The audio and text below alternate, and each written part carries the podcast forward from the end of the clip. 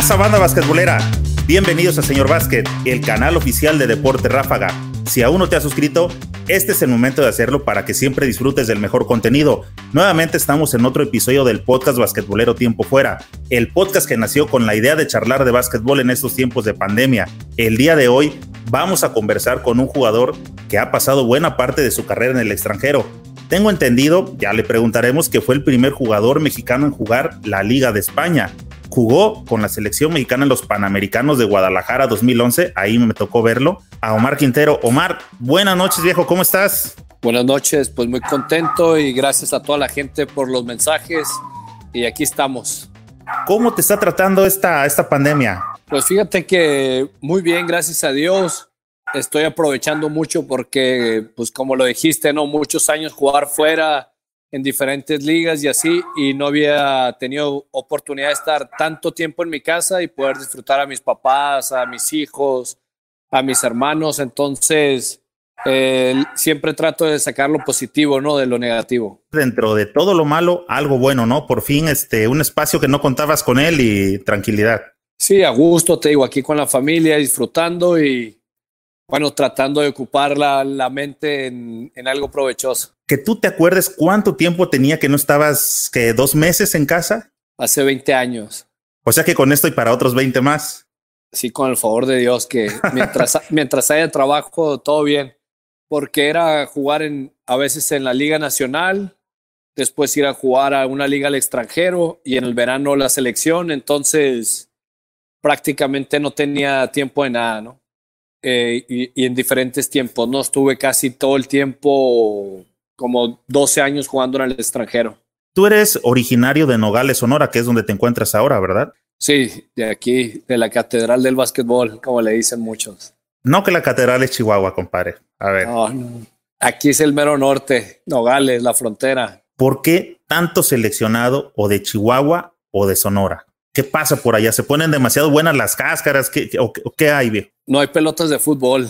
Eh, yo creo que esa es la, la, gran razón, ¿no? Acá o es béisbol o es básquetbol, pero siempre pues es, es, lo que jugamos, ¿no? En Chihuahua tampoco, mi mamá es de Chihuahua y tampoco se juega fútbol.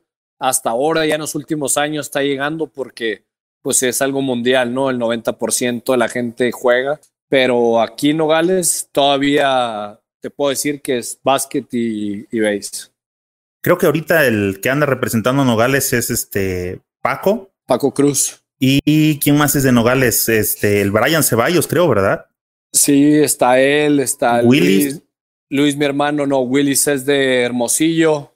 Está Víctor Álvarez, el Sandy, que juega Al en Panteras. Alex Reina es de Puerto Peñasco. De, sí, es de Obregón o de Puerto Peñasco, pero son muchos de aquí de Sonora, Hugo Carrillo, el, el Chino López, y así te puedo decir un montón. Supongo que por lo que platicabas precisamente que no había, a lo mejor ahora más recientemente sí, pero antes ese contacto con el fútbol, tu contacto con el básquetbol se empieza a dar a más temprana edad. Mira, es lo que yo le decía a la gente, la verdad que yo no tenía nada que ver ni con el base ni con el básquet increíblemente yo, yo era, iba a ser luchador. ¿En serio? Sí, porque te digo, mi papá hacía las luchas aquí en Nogales, los carteles de lucha, y entonces pues me la pasaba en la, en la arena, ¿no? Y entrenando con ellos, marometas, cómo volar, llaves, contra llaves.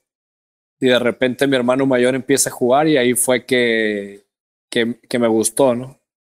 Dicen que ese, o sea, la gente que empieza a entrenar lucha libre, que ese rollo es muy apasionante, pero, o sea, que pudo haber sido más apasionante que encontrar el básquet y dejar aquello, ¿no? Lo que pasa es que era a los ocho, nueve años, ¿no? Entonces, pues era muy difícil que fuera, o sea, que empezara a luchar a esa edad. Entonces, ya me empecé a jugar básquet y me empecé a ir a los torneos y pues te gusta, ¿no?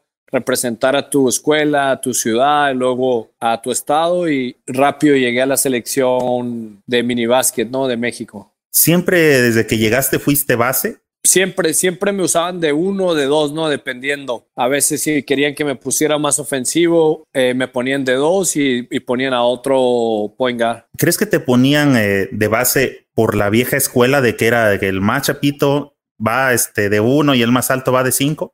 Sí, yo creo que sí. Fíjate que tuve la suerte que por el 2000 es cuando empieza a, revolucionar esto Alan Iverson y todos ellos, y entonces ya muchos me empiezan a mover al 2.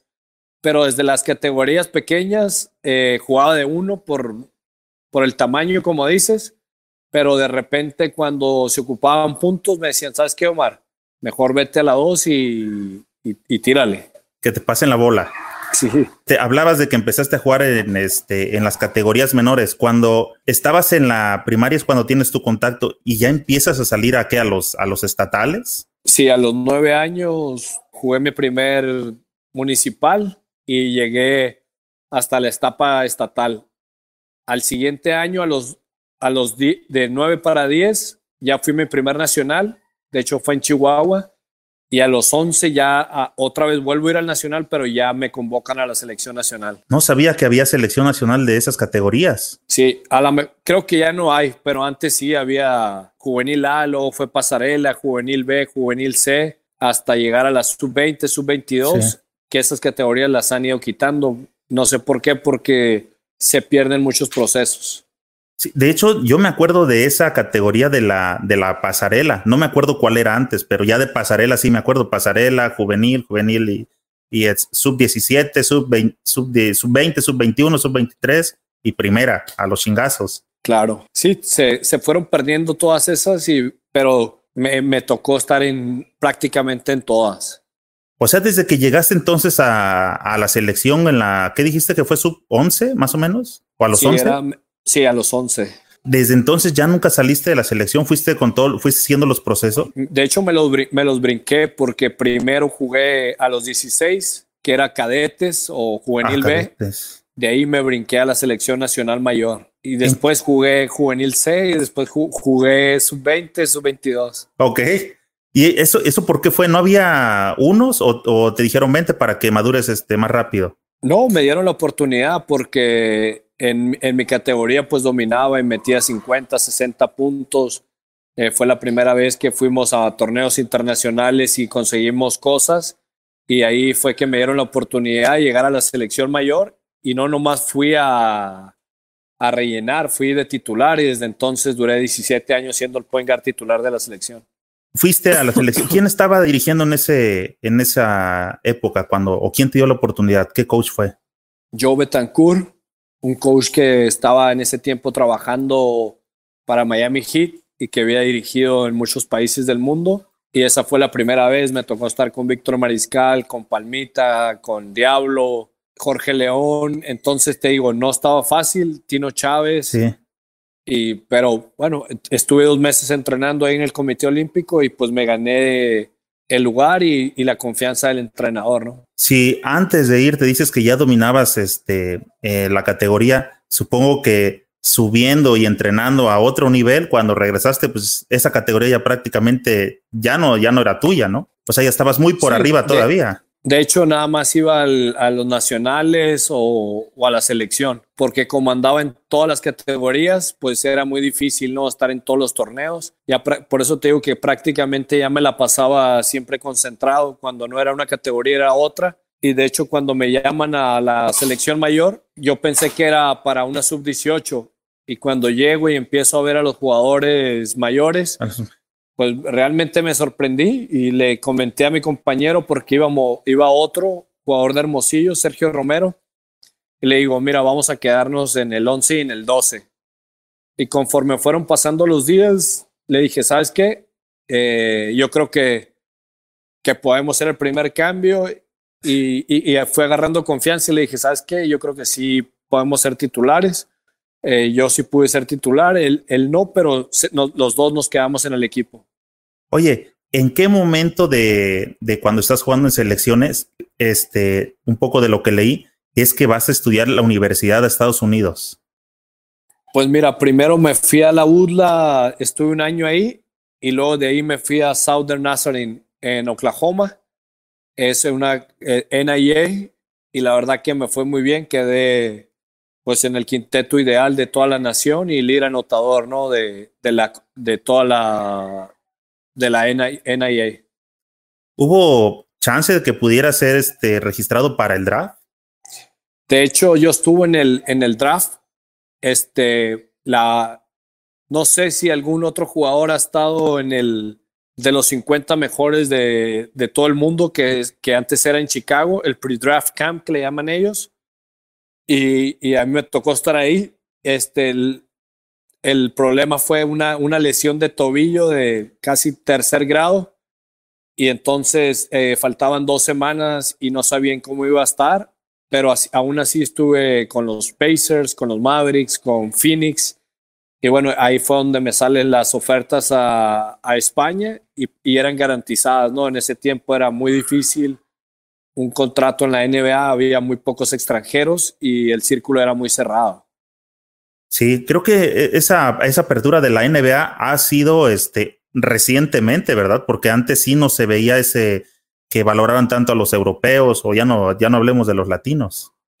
Sí, era Steve Nash, que, que aunque había hecho su carrera en Estados Unidos, pues era uno, Nowitzki, Ginobili, eh, o Diva, o sea. Arvida Sabonis. Sí, tenían que ser jugadores de un altísimo sí, sí, nivel y altísimo en competencias internacionales, no eran equipos que siempre ganaban alguna medalla y tenían más exposición, pero te digo, se me abrieron las puertas gracias a la selección y te digo, la verdad que no me puedo quejar de nada en mi, en mi carrera.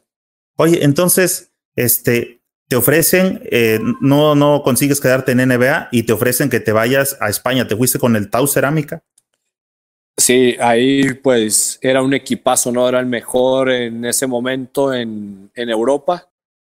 Estaba Luis Escola, Pablo Prigioni, José Calderón, Arvidas Machijauskas, Thiago Splitter era un novato, eh, Cornel David, Andy Betts, Andrés Nocioni, o sea, enorme, ¿no? El equipo y, y un coach de super lujo como Dusko Ivanovic, entonces era muy difícil también llegar a Europa porque eran solamente dos extranjeros por, por equipo. Imagínate, normalmente eran ex NBA o, o de, otro, de otras ligas no muy fuertes. No, y, y para empezar, los jugadores que comentaste de, de Argentina son los que eh, les llaman la generación dorada, ¿verdad?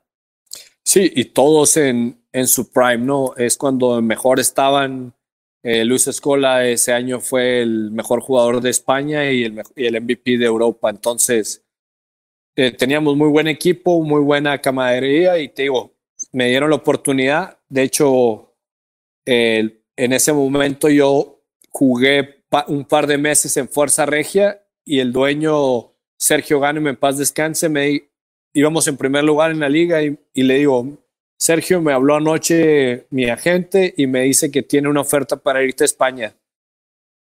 No me puso ni un pero, me dijo, súbete al avión y no te quiero ver aquí.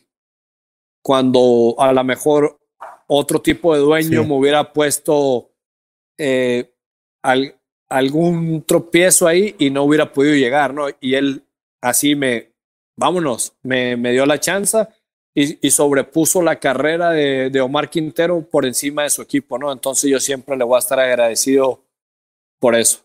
Sí, claro, no fue, no fue egoísta, ¿no? Sino que veló por tus intereses. Sí, él muy, muy fácil, ¿no? Era decirme, ¿sabes qué? Estás bajo contrato, no te puedes ir, o si quieres que te compren la carta. No, él me dijo, adelante, Omar, creo que es tu oportunidad. Y, y, y gracias a, a él y a, y a mi agente pues se dio ¿no? el, la oportunidad de jugar en Europa. Oye, de esas cosas que ya no se ven, ¿no? Que antepongas este, primero los intereses del jugador antes de ver por los intereses propios. Sí, él es, siempre lo he dicho y siempre lo voy a decir, es uno de los mejores dueños que ha habido y uno de los fundadores de la Liga Nacional.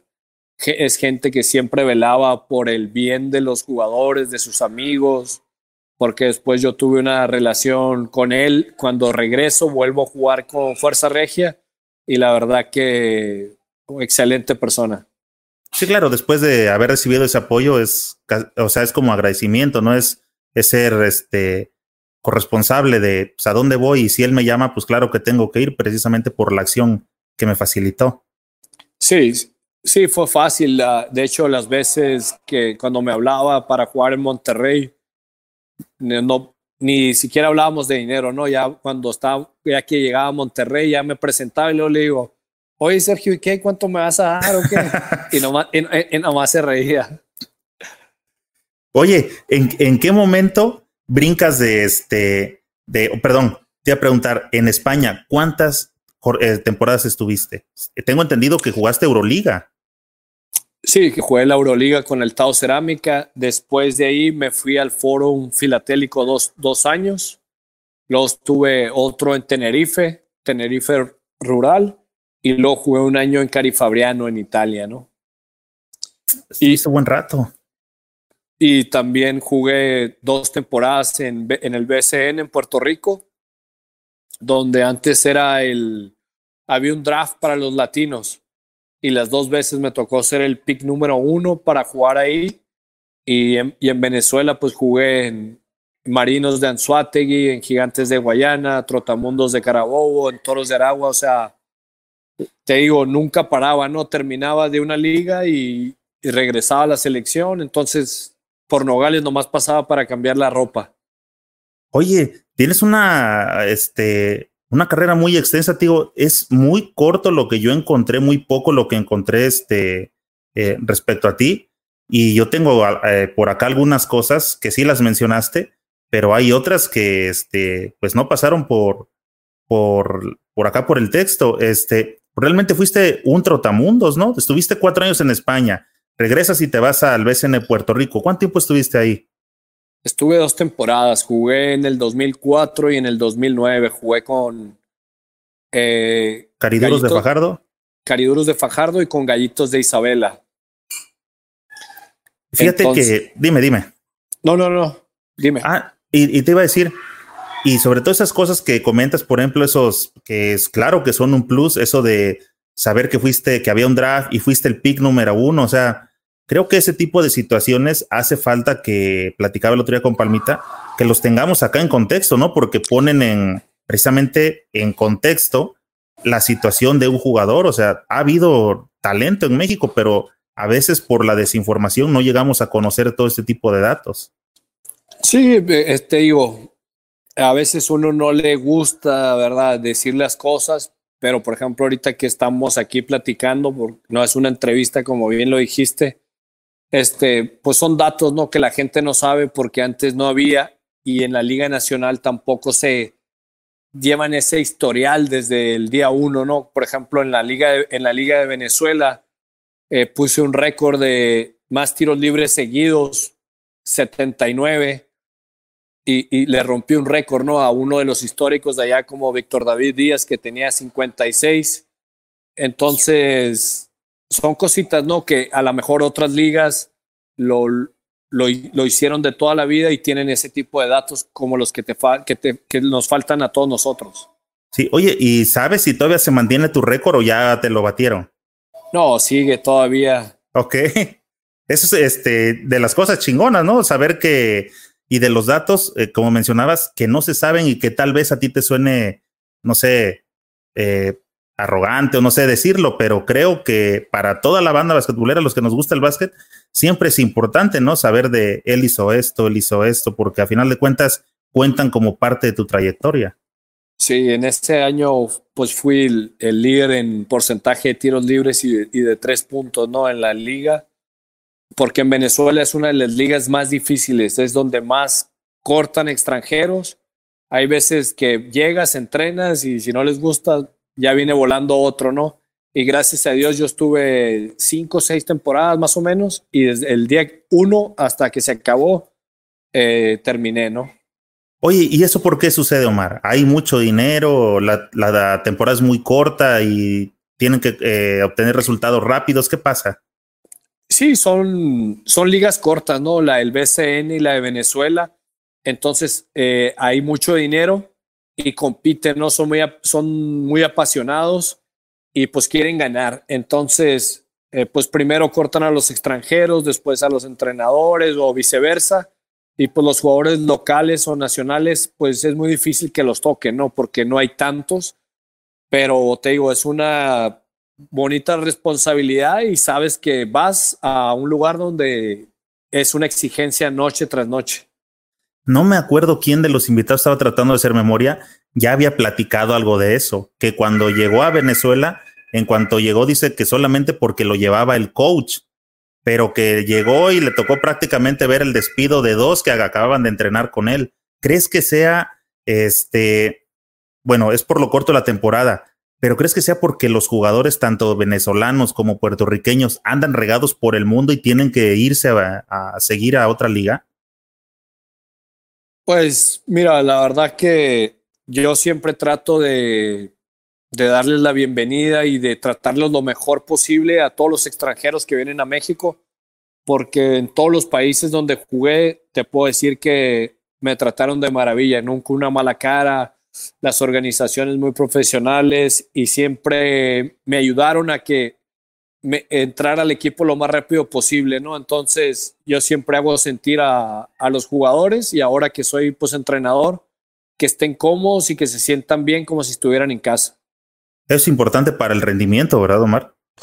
Sí, porque a veces te sientes eh, incómodo, como decía él, a lo mejor llegó una situación donde hay tres extranjeros más y dicen, bueno, ¿a quién van a correr?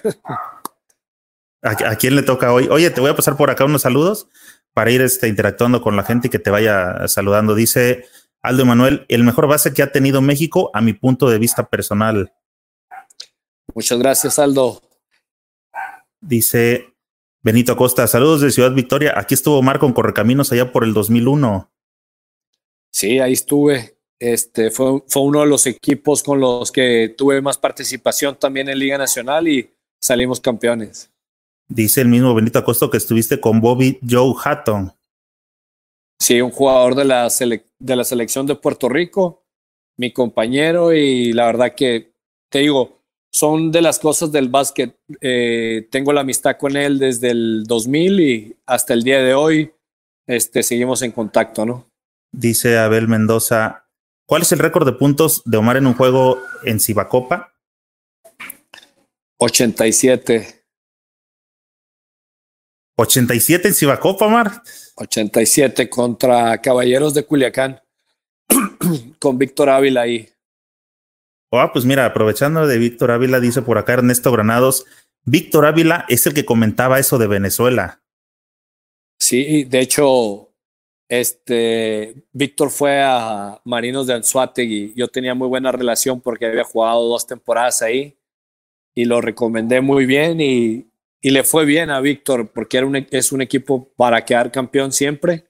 Y Víctor jugó en Venezuela y también jugó en, Puerto Rico. Dice eh, mi compa, torneo de básquet de veteranos de Hermosillo. Saludos de Hermosillo, excelente jugador sonorense Omar. Muchas gracias, saludos aquí a la capital. Y por acá anda el buen eh, Palmita, dice, saludos Chucky, un placer escucharte y verte bien. Salúdamelo a, a Enrique, es uno de los jugadores que te voy a dar una anécdota y qué bueno que está escuchando, porque cuando tú vas comenzando y, y a veces te, te haces chiqueo, ¿no? Porque te traen aquí y todo, y estábamos en Toluca en un centro básquet en el 2001 y fue pues una batalla, ¿no? Nosotros traíamos puros jóvenes y los únicos jugadores de experiencia eran Víctor Mariscal y, el Palmita. Y entonces en la semifinal el Palmita sufre un golpe, pero fuertísimo en la rodilla y traía así un, un chichón en la rodilla que apenas podía doblarla. Y, y el día de la, en la noche, después de ganar la semifinal, le digo, ¿vas a jugar así mañana? Y me dice, sí, es la final, tengo que jugarla, estoy en México. le digo, pero te puedes lesionar, o sea, este, a, a, veces tienes que aprender a jugar con dolor y fue una frase que se me quedó grabada y, y, siempre no, para que Omar Quintero no estuviera en un partido, o sea, casi me tienen que dar un tiro, ¿no? Porque por una enfermedad, una calentura, esas cosas, o sea, no era un limitante y lo aprendí de jugadores de la vieja guardia, como dices tú, que era muy difícil, ¿no? Yo, yo cuando vi que él puso el ejemplo, pues, ¿de qué te puedes quejar? No te puedes claro. quejar ni, ni, de cansancio ni de nada. Y entonces esos son los líderes buenos, ¿no? Que predican con el ejemplo, no, no más con lo que hablan. Aparte, hacían falta los, los cinco este, faules de, de Palmita, ¿no? Los 12 faules del Palmita y, que le marcaran cuatro o cinco, pues ya eran, pero. Era diferente. Oh, también eh, fue un jugador que me hizo lucir muy bien en ese centro básquet, porque mucha gente no le da el, el valor a, a, jugadores como él. A la mejor Palmita terminaba con 10 puntos, 10 rebotes, pero ponía 85 pantallas durante el partido para que uno saliera a tirar solo. Y él siempre bromeaba con el diablo, ¿no? Le decía que gracias a él el diablo castellano era famoso.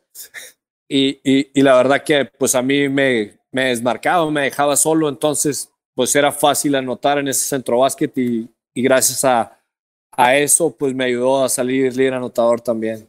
Y sabes qué, sí es cierto porque acá tuvimos en una charla al Diablo Castellanos y en una de esas yo le pregunté, este, Oscar, ¿cuántas pantallas se necesitaban para que Oscar saliera a tirar solo?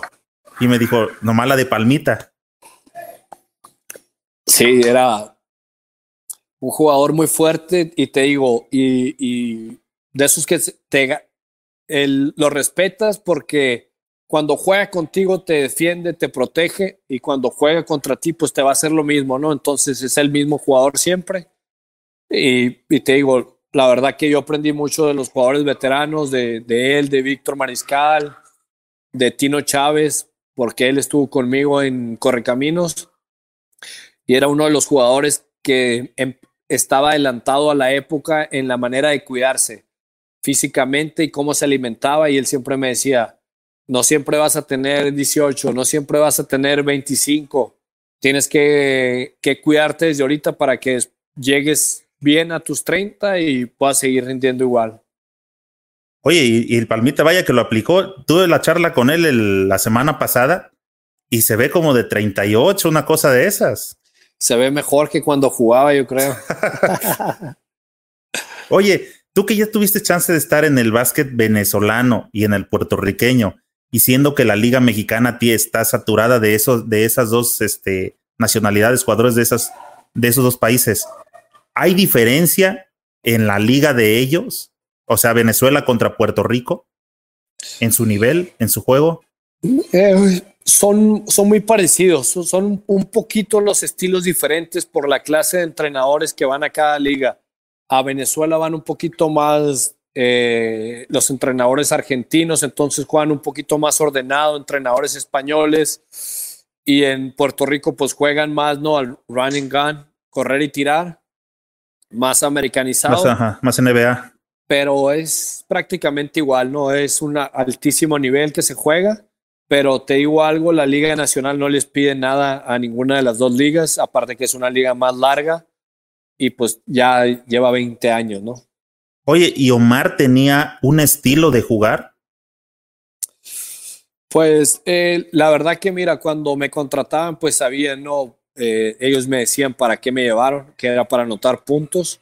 Entonces, pues trata, eh, siempre trataba de organizar el equipo, pero pues a la hora de, meter una canasta, pues eh, ahí es donde me tocaba, ¿no? Ahí ahora sí que es donde me ganaba los, los centavos, como dicen por allá. ¿Te acuerdas de qué, porcentaje traías más o menos de efectividad, Omar? Pues en, los tres puntos siempre estaba por encima de los el, del 40% y, y pues era un jugador que penetraba mucho, estaba en 60% de dobles y siempre casi el 90 de tiros libres, entonces pues eran porcentajes muy buenos, ¿no? Para, para cualquier jugador y sobre todo pues un jugador que no, pues que yo no mido los dos metros, ¿verdad? Entonces por eso era, gracias a Dios tuve trabajo en muchos países. Oye, y el 100% en tiros libres en Venezuela, ¿no? No, 90, 91. Por lo menos mientras duró la racha. Sí, fueron 77, un juego 2, el otro 5, el otro 7, hasta que llegué a los 77 o 79. Eh, hay un señor que se llama Pablo Marrero, que es el que lleva las estadísticas en Venezuela de todo. Oye, eh, platícanos del básquet italiano. ¿Cómo fuiste a allá? ¿Qué tal el básquet italiano? De hecho, bueno, al menos yo sé poco, he escuchado mucho más del básquetbol español. Eh, pues fue una, una excelentísima experiencia porque tuve la oportunidad de estar con uno de los mejores coaches a nivel mundial que fue el seleccionador de Croacia y eh, ahora es el de Brasil, Asa Petrovic, hermano de Drazen Petrovic, que todo el mundo lo conoce.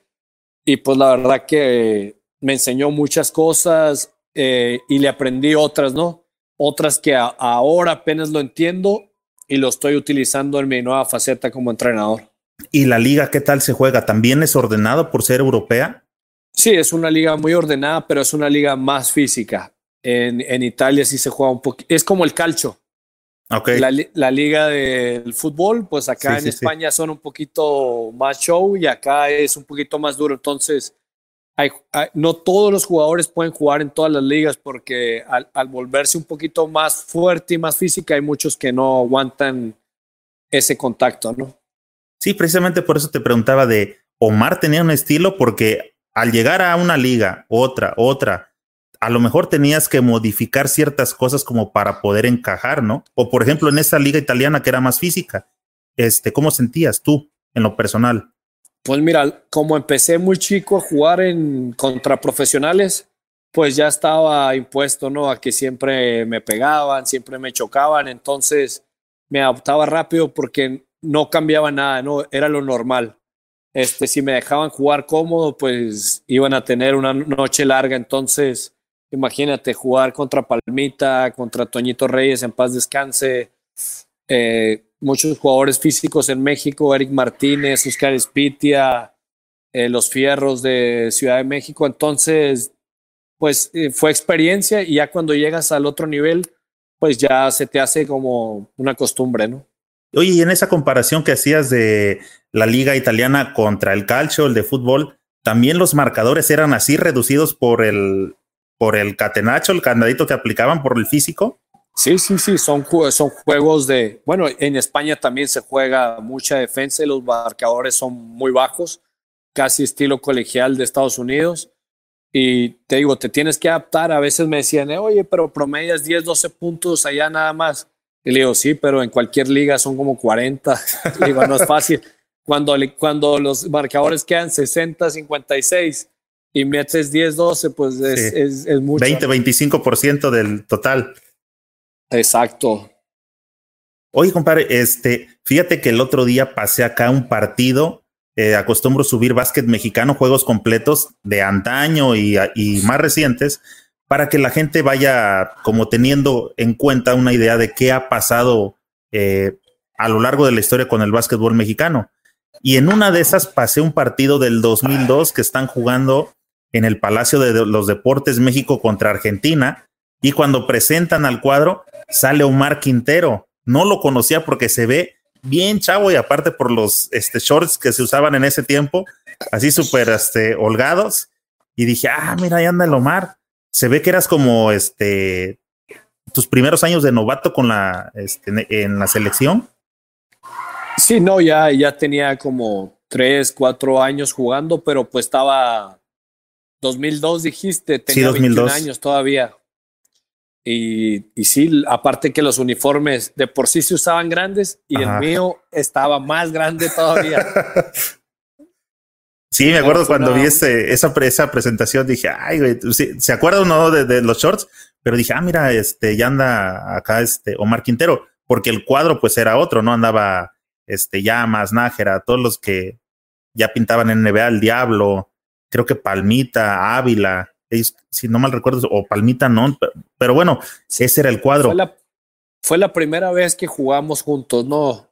En, porque ya es que estaba dividido el básquet, fue la primera vez, pero ya el año siguiente que fuimos al centro básquet y al preolímpico, ahí fue donde ya, este, ya se abrió, ¿no? Lo, lo que era el equipo, como debería de ser, y ya ahí fue donde me tocó ser líder anotador en el preolímpico y en el panamericano en República Dominicana. ¿Qué recuerdos tienes de ese juego contra Argentina de ver a esa selección dorada que después les iría de maravilla? Pues mira, ese día les ganamos, Sí.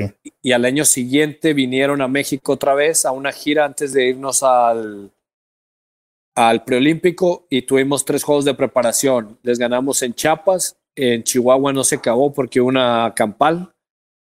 Después tuvimos el juego de despedida en México y nos ganaron como por 20 puntos. Y para iniciar en, el preolímpico en Puerto Rico, les ganamos el, el, primer juego en el debut. No se lo creían porque pues eran los, los favoritos para llegar a la final contra el Dream Team, ¿no? Sí. Oye, te voy a pasar por acá otro saludo. Dice eh, Fernando del Ángel, saludos desde Monterrey, Omar. Saludos a mi buen Fer. A Fer le tocó estar conmigo ahí en Fuerza Regia y tuvo una de sus mejores temporadas ahí, el bombero. Dice eh, Eric, saludos de Toluca. Saludos, mi buen Eric. Dice Viviana, platícanos un poco de Glorias del Deporte, saludos de Hermosillo. Bueno, Glorias del Deporte, tuve la oportunidad de estar en Tampico. Esto fue por una invitación de Enrique Zúñiga, porque un año anterior había estado Enrique y, y mi hermano Gustavo en Tampico, ¿no? Es un programa que ojalá se, se vuelva a dar de básquet, que es donde apoya a los niños de escasos recursos y los sacas de las adicciones y todo ese rollo. Y entonces Enrique me dice, ¿sabes qué? Este año no puedo ir yo. Me gustaría que estuvieras tú al frente del, del proyecto. Ya me pone en contacto con toda la gente que estaba en Glorias del Deporte, porque también aparte de básquet había fútbol y béisbol. Y así fue que llegué ahí a Tampico, a, una de las colonias más conflictivas. Y la verdad que sacamos muchas experiencias bonitas. Eh, por ejemplo, pues tú dices, un niño llegó a, a, la selección de no jugar nada de básquet. Y otro niño, esa es una experiencia, ¿no? Y otra es de que me habla un niño de un número raro. Yo estaba en Michoacán y me habla y me dice, profe, ¿cómo está? Y yo así, no, pues, ¿quién será? Tiene número desconocido. Y ya soy fulano de tal. Este, le quiero dar las gracias porque soy el primer, el primero en mi familia en terminar la preparatoria y que voy a ir a, la universidad. Imagínate sacarlo de, de un barrio bien conflictivo y que, y que le dé ese, esa satisfacción a su familia. O sea, se, se, te pone la piel chinita, ¿no? Es cuando te das cuenta que el básquetbol realmente tiene repercusión sobre el tejido social, ¿verdad? Sí, le, esa, ya mira, tocaste una vida, salvaste a un niño, este, ya, mira, se me pone la piel chinita, este, de que dices, y, el básquet y, uno hizo algo por alguien más, ¿no? Porque siempre, para que a nosotros también nos vaya bien, tienes que tener ese empuje, gente que te ayudó, para a salir adelante, sobre todo cuando no eres de una familia acomodada, ¿no? Este, nosotros venimos desde abajo y bueno, te cuesta cada cosa y sabes cuánto vale cada dólar para poder llegar a donde tienes que llegar.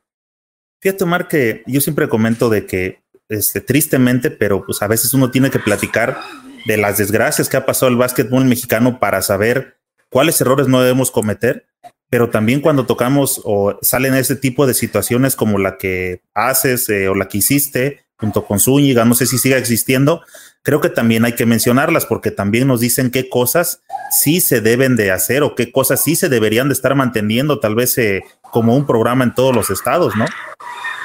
Sí, la verdad que yo no, no estoy seguro, no me quiero equivocar, pero creo que Tamaulipas era el único estado que tenía los tres deportes, eh, soccer, béisbol y, y básquetbol. Entonces, yo creo que si eso se replicara en más estados, eh, pues se puede reconstruir el tejido social y, que, y enseñarles a todos esos niños que hay diferentes caminos para ser exitoso, porque ellos no sabían que ellos simplemente ven los malos ejemplos y dicen, esa gente trae una camioneta del año, tiene una casota, sí, pero si eres doctor, licenciado, deportista, también las puedes conseguir y puedes dormir tranquilamente durante las noches. Sí, claro, pero bueno, ojalá y este parte Omar te platicaba de que este espacio nació por la situación esta de, del tiempo fuera que nos estamos dando en la actividad basquetbolera. Y hemos encontrado o me he dado cuenta de que, pues así como hay muchas cosas eh, malas en el básquet, eh, no se pueden ocultar, pero creo que también hay muchas cosas buenas.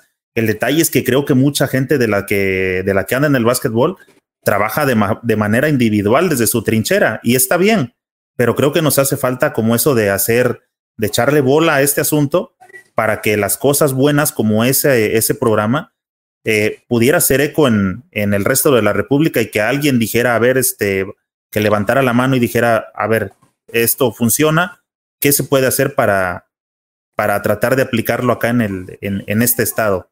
¿No crees? Sí, claro, y, y, también nos falta un poquito más de unión, ¿no? Como jugadores, entrenadores, eh, directivos, porque, o sea, no es casualidad que Argentina, España, obvio Estados Unidos les vaya bien en las competencias, pero ¿qué hacen ellos? Pues son unidos, se juntan, platican, eh, si a ti te va bien, les da gusto y te impulsan a que te siga yendo mejor. Y a veces acá en México tendemos a meternos el pie, ¿no? Entre nosotros. Entonces, yo creo que esa es la mentalidad que tenemos que cambiar si queremos mejorar y queremos estar al nivel de ellos.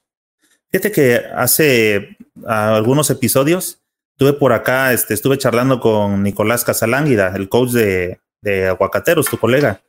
Y la verdad que es muy interesante la manera en que ellos ven cómo se forman, la manera en que, en que piensan y este y tocó ese tema precisamente de la unión. Por cierto, María, que entramos en materia, digo aquí es una, es una charla de amigos, brincamos de un lado a otro, hablando de esa unión. Hoy precisamente eh, en la mañana estaba leyendo este un tuit se formó una asociación civil en, en, Argentina, no sé si viste, que se llama ACEPA, significa Asociación Civil de Entrenadores Profesionales Argentinos, y la dirige Silvio Santander. Eh, di, dicen ellos que la intención de, de aglutinar a todos los entrenadores es desde los más, o sea, palabras más, palabras menos, venir capacitando a todos los entrenadores para que puedan mejorar su nivel. Y todo esto viene en un método que ellos llaman método CAP, un método de, enseñanza de los argentinos. ¿Cómo ves esa situación desde lejos, amigo? Mira, la verdad que muy bien. Yo, de hecho, yo estoy en ese, en ese chat eh, porque Silvio fue mi entrenador y me invitó ahí a estar con ellos y lo veo excelente, ¿no? Entonces, ahí mandan toda la información, este, han dado diferentes charlas y todo. Y, ahí estoy, ¿no? Estoy pegado a eso porque ahora que estoy en mi nueva faceta de entrenador, pues quiero aprender y quiero aprender de los mejores. Y te digo, yo sé que todavía me falta, pero pues es la única manera, ¿no? La experiencia no se compra en ninguna parte, se va ganando y todo este tiempo es otra de las cosas que, que le he sacado mucho beneficio a estar estudiando, ver muchos partidos, ver eh, cómo hacen el scouting, algunos coaches en diferentes partes del mundo, eh, diferentes defensas, todo eso, pues para mejorar, ¿no? ¿Alguna vez crees que ese tipo de asociaciones reunirá a los entrenadores mexicanos para poder seguir saliendo adelante entre ambos? Pues ojalá, ojalá que se, que se haga algo, pero en verdad que si se va a hacer, que se haga bien, una unión, que estén todos, que trabajen para el, el, bien común, el bien del básquetbol mexicano. Porque te digo, de nada sirve hacer una asociación, esto o el otro, si no, va, si no vamos a trabajar, si no le vamos a echar ganas, si no vamos a estudiar. Yo creo que por eso es importante capacitarnos para que pues haya más entrenadores mexicanos en la Liga Nacional también. Sí, porque de hecho ahí se nota, ¿no? Eh, hace rato comentabas que la liga de Venezuela está llena de argentinos y venezolanos, perdón, y españoles, y pues la liga mexicana no anda lejos de esa situación, ¿no?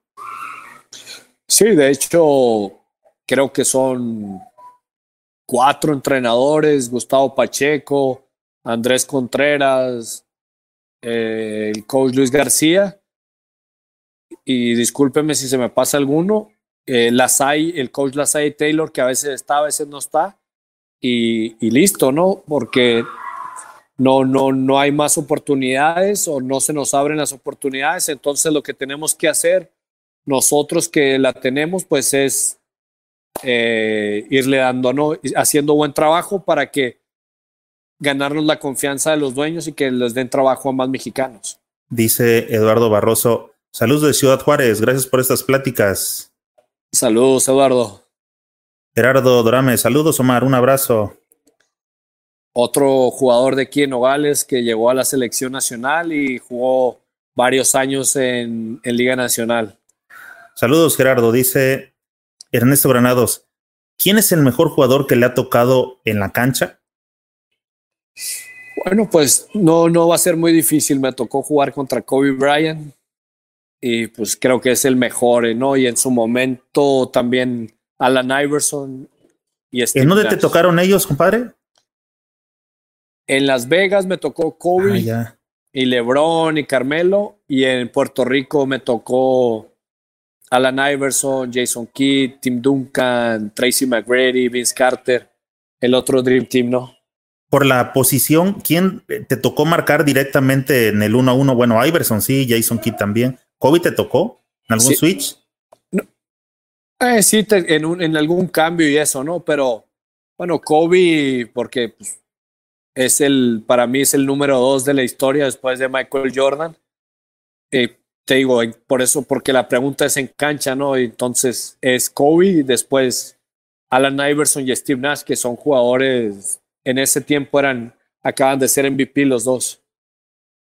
Dice Ernesto Granados, en México hay talento para pelear, pero hay muchos, hay muy pocos esfuerzos en formación comparado con otros países semejantes. Los que llegan es prácticamente por suerte, porque muchos se quedan en el camino. ¿Qué piensas, Omar? Es lo que te decía, han desaparecido muchas categorías y al desaparecer las categorías, pues no hay un seguimiento, ¿no? Este, si tienes 11, 10 años y luego ya no hay una categoría hasta los 12, pues en un año se acaban los jugadores o salen nuevos.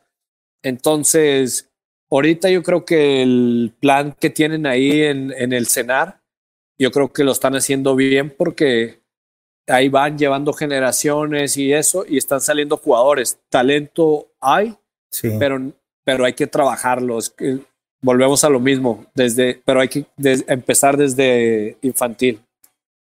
Dice Eric, ¿consideras que en México nuestra educación del básquet inicia con retrasos técnicos con respecto a cómo se inicia en Estados Unidos?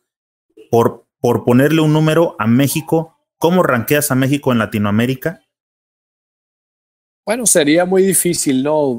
Ranquear a México en Latinoamérica, pero estamos ahí, estamos bien. Pero te digo, hay que empezar desde, la, desde los minis, llevarlos y ahora sí, como dicen los, los americanos, ¿no? Go back to the basics. Hay que empezar desde los fundamentos, técnica y ir creciendo, ¿no? Porque ahora es muy fácil que se pierda eso con el nuevo estilo de juego de los Warriors que todos quieren tirar de tres. Entonces, se, y, no, y no todos pueden jugar como ellos, ¿no? Entonces es muy difícil. Es el problema. Dice eh, Fernanda, señor Vázquez, saluda a mi papá Julio, es árbitro en Tlaxcala. Saludos, este papá de, de Fer. Saludos hasta Tlaxcala. A lo mejor es de los árbitros que le pitaba, que no le pitaba sus cinco faltas a este, ¿cómo se llama? Enrique al Palmita, ¿verdad? Dice, bueno, a ver, tengo varias, varias preguntas, pero te quería preguntar.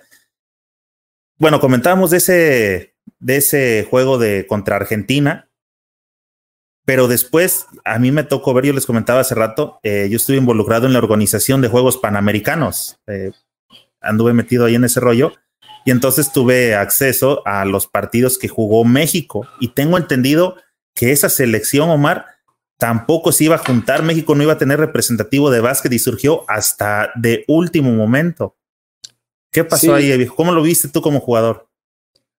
Bueno, te digo, ya era un proceso de más atrás, porque e, e, ese proceso y ahorita ya se habla de los 12 guerreros y todo, comenzó en Puerto Rico con Pep Claros, cuando ganamos la medalla de plata en Mayagüez, en los Juegos Centroamericanos y el Caribe, que ese nos da el, boleto para jugar en Guadalajara.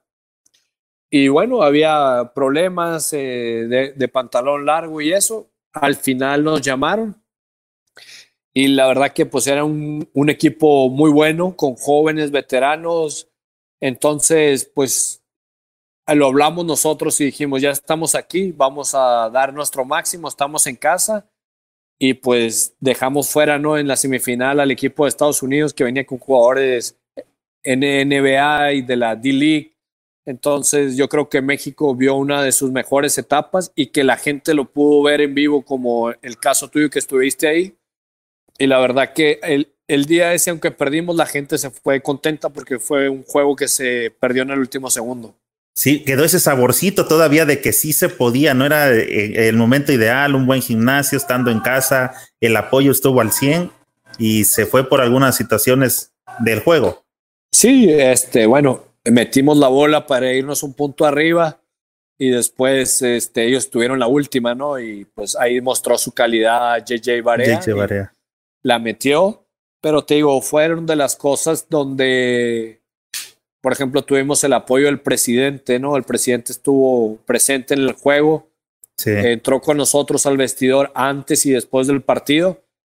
Y pues son cosas motivantes, ¿no? Pues ya que, va la primera personalidad del país a, al vestidor es porque estás haciendo algo bien. Entonces, yo creo que en un país de 120 millones de habitantes hay y, que, y que todo México haya estado ahí, abarrotaron el gimnasio, gente se quedó afuera, pues se sentía, se sentía bonito. Entonces, no, no, podías pedir más cosas para motivarte ese día. Sí, sí, yo me acuerdo que, te digo, eh, uno como parte del, del comité traía gafet y, y, entrabas y salías, ¿no? Ese día llegamos y con la novedad de que había como 30 suburmas negras ahí rodearnos, si te acuerdas? Imposible De, de, accesar hasta para nosotros mismos. Fue un rollazo ese, pero todo el mundo quería ver este campeón a, a, México. Y eso te da una idea de cómo es posible que en México, eh, siendo un país tan basquetbolero, a veces andamos este, con estos altibajos y más bajos que altos. Ya, ya como que ya es hora de que le toque algo bueno al básquet mexicano, a la afición mexicana, ¿no? Sí, y, este, y está bien fácil, ¿no? Si te vas a ver cuántas canchas de básquet hay y cuántas de fútbol, pues es increíble que hay muchísimas más canchas de básquet que de, fútbol. Te digo, aquí falta trabajar de, desde las fuerzas básicas, desde abajo, y, y darle seguimiento, darle seguimiento a los procesos también, porque eso es algo muy importante. Si está en cambio, cambia entrenador, pues eh, es volver a empezar cada vez porque a lo mejor a un entrenador le gustan unos, al otro entrenador otros, por el, diferente estilo de juego. Platicábamos este, con Nicolás, con Casalánguida, precisamente de el caso de Sergio Hernández, el entrenador de Argentina. Llegó en el, en el 2002, eh, estuvo durante mucho tiempo, se fue un par de años, regresó y otra vez volvió hasta, hasta ser este, todo este excelente proceso que le ha tocado con Argentina. Hablamos de que en general ha estado al frente de la selección entre 12, 15 años. En México creo que difícilmente llegamos a vivir ese tipo de procesos. Sí, es lo que te digo, no son casualidades. A veces dicen, no, es que ellos tuvieron la suerte, no, no tuvieron la suerte. Ellos lo fueron formando, lo fueron construyendo y bueno, yo creo que ahí lo han dicho porque me ha tocado estar en varias pláticas, como te dije ahorita, donde comienza Guillermo Vecchio ese proceso, después Rubén Magnano y luego llega Sergio Hernández y luego ha estado Julio Lamas y regresa Sergio. Entonces, si en 20, 25, 30 años nomás han tocado cuatro personas la selección, pues se mantiene ese grupo, se mantiene la unión, aparte que juegan a, a lo mismo, es muy difícil que cambien su estilo de juego porque son como el Barcelona, ¿verdad? Eh, ellos juegan a su filosofía y lo tratan de inculcar desde los niños hasta los adultos. Entonces, cuando llega un jugador de sub-20 a la selección mayor, pues ya sabe, o sea, no batalla para acoplarse al, al equipo, ¿no? Omar, ¿en el básquetbol mexicano hay filosofía? Pues es lo que te digo, como hay tantos cambios, no tenemos una identidad porque estuvo Guillermo Vecchio, estuvo Nolan Richardson, Silvio Santander, eh, y así infinidad, Pep Claros, Sergio Valdomillos. Entonces, nunca saben los jugadores cómo tienen que jugar o a qué tienen que jugar, ¿no? Dice por acá José Luis Hernández, ¿qué opina de Jaques que juega en el colegial de Estados Unidos? ¿Puede ser nuestra nueva figura del básquetbol mexicano? Pues mira, la verdad que yo lo vi, me ha tocado verlo, sobre todo desde... Ah, yo llegué a mi casa aquí más o menos como para el año nuevo y me tocó ver muchos juegos de colegial y me tocó ver donde metió un triple para ganar.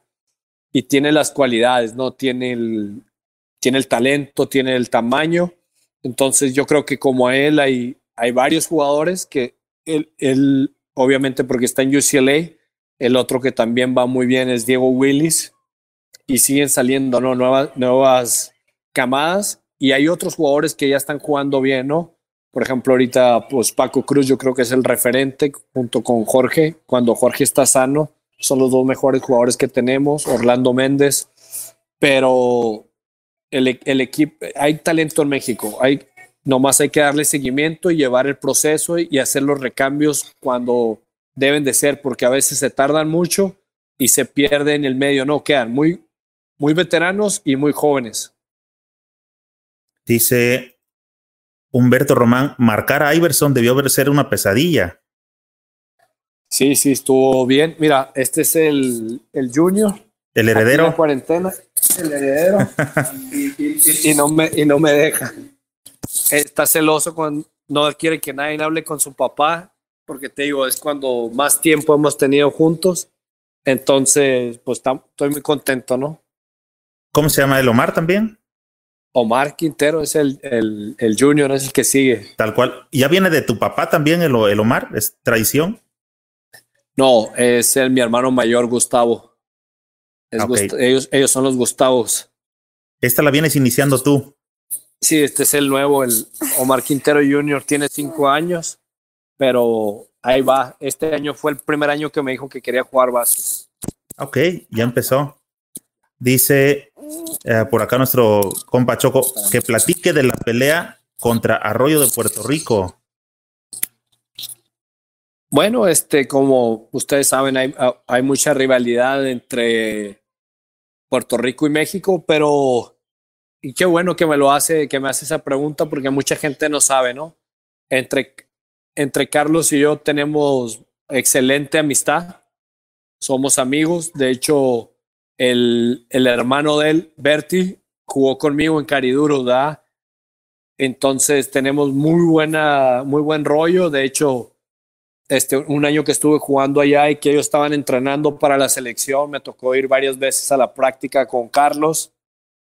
Y te digo, son cosas que pasan en el juego, ¿no? Entonces, lo que queda en la cancha se queda en la cancha. De hecho, el día después de la final cumplía años y me, me invitaba a su fiesta de cumpleaños, pero era como ir ahí y todo el mundo iba a preguntar lo mismo, ¿no? Entonces le dije, ¿sabes qué? Disfruta tu fiesta y nos vemos después. Dice eh, 915 Arqui, wow, Omar Quintero, fuiste mi inspiración para practicar este deporte. No, muchísimas gracias y te digo, uno, siempre trato de ser lo mejor posible que puedo, ser lo más profesional y y como les dije ahorita, no siempre me brindaba en la cancha al 100%. Un jugador que nunca le dijo que no a la selección. Siempre estuve ahí en las buenas, en las malas, en las peores. Y, yo creo que pues eh, esto es el reconocimiento ¿no? de la gente. Exacto. Oye, Mar, ahorita que tocaste ese punto, ¿hay gente que le dice no a la selección nacional? Yo creo que sí. Me consta que le han dicho que no y bueno, te digo, yo la verdad soy un agradecido de la, de la selección porque la selección me abrió la vitrina al, al, exterior y pues gracias a eso yo puedo jugar en diferentes países. ¿Sabes por qué son las, te digo, son preguntas que hacemos acá entre toda la, toda la banda basquetbolera, compadre, son preguntas de aficionado porque realmente nunca sabemos. Luego solamente vemos a, a la selección que mandan y dices, ¿y dónde está fulano y fulano? ¿Y por qué no fue fulano y fulano? Y, y no tenemos idea de, de, este, de nada de lo que está sucediendo. Entonces, siempre nos tenemos que estar saboreando las, este, en su mayor, en su mayoría las derrotas que, que las alegrías que son a cuentagota las que nos da el básquet, que deberían ser más porque coincido contigo que hay un chingo de talento en México. Sí, te digo, como, te, como dijiste ahorita, ¿no? La verdad, eh, regresar a la selección era como decir, ¿sabes qué? Te estoy pagando lo que me has ayudado, entonces era recíproco podía estar con mis amigos en el verano, convivir, pasármela bien y, y asistir a los torneos, ¿no? Entonces, pero sí te lo puedo decir, hay jugadores que le han dicho que no a la selección y ha habido muchos. Híjole, y ese es un tema, no, quién sabe qué tenga que pasar por tu vida para que llegues a una situación de esas, ¿no? Porque cuando inicias, supongo que es el sueño de todos, de algún día estaré ahí, ya llegaste y no, ahora no me hablen. Sí, pero mira, el, el básquet te, te castiga o te premia. Y cuando tú le dices que no al básquet o a tu selección, después te pasa factura de una de otra manera y después anhelas querer estar donde te invitaron o te llamaron y por una u otra razón ya nunca, ya nunca lo vuelves a ver. Dice el chilango, saludos, era un ídolo del básquet mexicano, lo que no me explico cómo no jugó División 1 de NCAA, creo solo División 2 con una escuela cristiana. Compa Chilango, conéctate más temprano. Porque no, no hablaba inglés no hablaba inglés, entonces no, no podía pasar el TOEFL y, y, los exámenes que pedían para jugar División 1. Tuve muchas ofertas, de hecho tuve varias visitas, pero ese, ese fue el mayor problema ¿no? en ese año. Ahorita, ¿cómo está tu inglés para dirigir en Libertadores, compadre? No, ya al 100%, porque me fui a, a una escuela cristiana, como dijo aquí mi, mi amigo, en Southern Nazarene, y pues tuve que aprender, ¿no? O sea, estábamos en Oklahoma y era aprendes o aprendes porque pues todas las clases eran en inglés y me pusieron un tutor y la verdad que gracias a Dios me ayudó bastante y, y mira ahora, gracias a eso pues puedo ser entrenador y comunicarme perfectamente con mis jugadores. Dice José Luis Hernández Correa, ¿por qué la selección nacional juega mucho a tirar triples y casi no se ve juego interior y mucho menos penetraciones? No se ve un juego con opciones de varias jugadas hablo de las nuevas concentraciones. Bueno, es lo, que te digo, ¿no? Este, son nuevos procesos, nuevas camadas. Este, es, es, es lo que, no sé qué les dirá el cuerpo técnico, ¿verdad? ¿Qué quieren que jueguen? Ese ya es cuestión de cada entrenador, de cada gusto. Ahí sí no te podría decir exactamente qué pasa. Oye, Omar, una pregunta aquí que este, le gusta aquí a la, a la banda porque es folclore nacional. ¿Tú has escuchado de las Merces? Sí, sí, claro. ¿Jugaste Merces? No, mira, te voy. Y ahorita, si está el palmita conectado todavía, fue otro muy buen consejo que me dio. Este, una vez fui a una Merce a Ruiz Nayarit en el 99, creo, por ahí, me invitó el Diablo Castellanos y la verdad que me trataron excelente, eso sí, ¿eh? no me voy a quejar de nada. Creo que el, el dueño ahí era Mario Ruiz, tenía, vendían agua y todo ese tipo de cosas, pero después cuando veo a Palmita, porque pues ahora es más fácil la comunicación por todo esto, antes era difícil, ¿no? Y me dice, eh, supe que, que anduviste ya, me dice, te doy un consejo, si quieres durar, no vuelvas a ir porque ahí te pueden lastimar. Dice, y tuvo una lesión y se te acabó la carrera. Me dice, mejor mantente jugando en las ligas. Y te digo, es para todos, ¿no? En, en mi caso yo preferí ya no volver a jugar, pero pues es respetable, ¿no? Los que van y lo hacen, pues adelante. Pero para mí la verdad que sí me sirvió y tampoco tenía tiempo para, para jugar Mercedes, ¿no? Oye, Omar, estamos platicando hace rato de eh, cómo anduviste jugando por todos lados. ¿En qué momento te empieza a pasar por la mente cuando ves que se empieza a acercar a lo mejor tu retiro y empiezas a pensar en que quieres seguir ligado al básquetbol, pero ahora como coach? Pues mira, el, el, yo estaba jugando con Correcaminos y fuimos a jugar a Garzas de Plata en Pachuca. Y el, el dueño del equipo de allá me dice, es el doctor Juan Manuel González, y me dice, Omar, yo quiero que juegues tu último año en, para mi equipo, porque siempre me quiso llevar a Jalapa y por X o Y nunca pude llegar, ¿no? Y me dice, me gustaría que te retires conmigo y quiero prepararte para que seas el, uno de los entrenadores mexicanos. Y ese día sí me cayó como un baldazo de agua fría, ¿no? le dije, pues yo creo que está bien, pero yo creo que me, quedan unos dos años más, ¿no? Todavía está a buen nivel, está jugando bien, jugando 30 minutos. Y, el, y, el, y en el verano se vuelve a dar la plática, eh, me invita para que vaya a jugar con Garzas de Plata y, y el equipo fue donde se mueve Aguacate. La verdad, eh, me hizo una buena propuesta y así fue que llegué a Michoacán y a mitad de la temporada, este, hubo cambios en el cuerpo técnico y me dice, ¿sabes qué, Omar? Eh, tomamos la decisión de que, te queremos de primer asistente. Tienes dos, tres días para pensarlo y así, así empecé. Previo a esto, ¿habías eh, leído algo? ¿Llevabas algún curso, en, no sé, en línea? ¿Estabas leyendo algo que te, que te preparara para, para este futuro? Eh, siempre me ha gustado leer y prepararme, pero aparte de eso, ya tenía cuatro o cinco años eh, eh, ayudar administrativamente. Eh, el coach te pide consejo, te sientas a comer con el coach, a tomar el café, esto, el otro.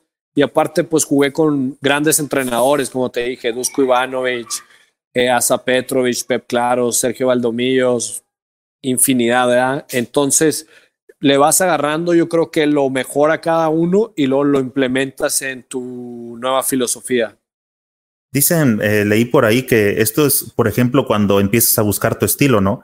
Que es bueno imitar al que viste, al que viste, al que viste, y de ahí tienes que aplicar ya el estilo propio. Sí, eh, te digo, no puedes nada más este, copiar lo que ves, porque pues sí, copias el triángulo de los Bulls y Phil Jackson 11 campeonatos, sí, pero te falta Jordan y Pippen y en los Lakers Kobe y Shaq. Sí. Entonces no puedes jugar como ellos, entonces tienes que adaptarte a lo que tienes en tu personal, ¿no? Y, y también fue una de las cosas aquí donde, eh, por ejemplo, ahora que voy para Libertadores, el dueño me dice, ¿sabes qué? Te tengo confianza, te quiero traer, eres mexicano, vamos con todo eso es eh, apostarle, ¿no? Apostar porque para empezar, eh, poner el capital en manos de ya de cualquier coach. Pudo haber sido un extranjero, pero apostarlo a un mexicano creo que lleva doble valor. Sí, la verdad que pues no me lo pensé dos veces, ¿no? Cuando me hacen la, la oferta, porque tienen un muy buen equipo, es una muy buena organización y tienen una estructura, un gimnasio súper bonito, ustedes lo conocen, y tienen una buena afición, ¿no? siempre que he ido a la Arteaga siempre está lleno. Entonces, pues bueno, dije, hay que lo que tienen, incluirle unas dos o tres piezas y yo creo que ese equipo da para hacer cosas buenas en Liga Nacional. Dice Ariel Guerra, saludos Omar, excelente jugador.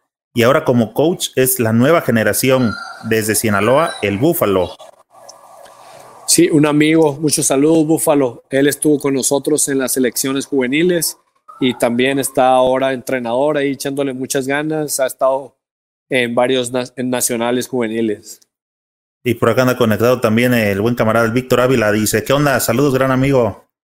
Ah, bueno, él, a él le hubieran preguntado de ese día de los 87 puntos. Él siempre me bromeaba y me decía, ya ves, él me dos yendo, me decía, enano, con esta mano te cuento las que fallaste ese día.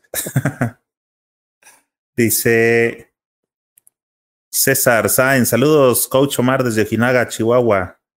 Muchos saludos, una bonita afición ahí. Este, ahí en estado mi hermano Gustavo dirigiendo y los han tratado de maravilla. Saludos a toda la ciudad de, de Ojinaga. Dice Marco Antonio Dorado, Omar, si te propusieran como coach en la selección mexicana varonil, ¿aceptarías?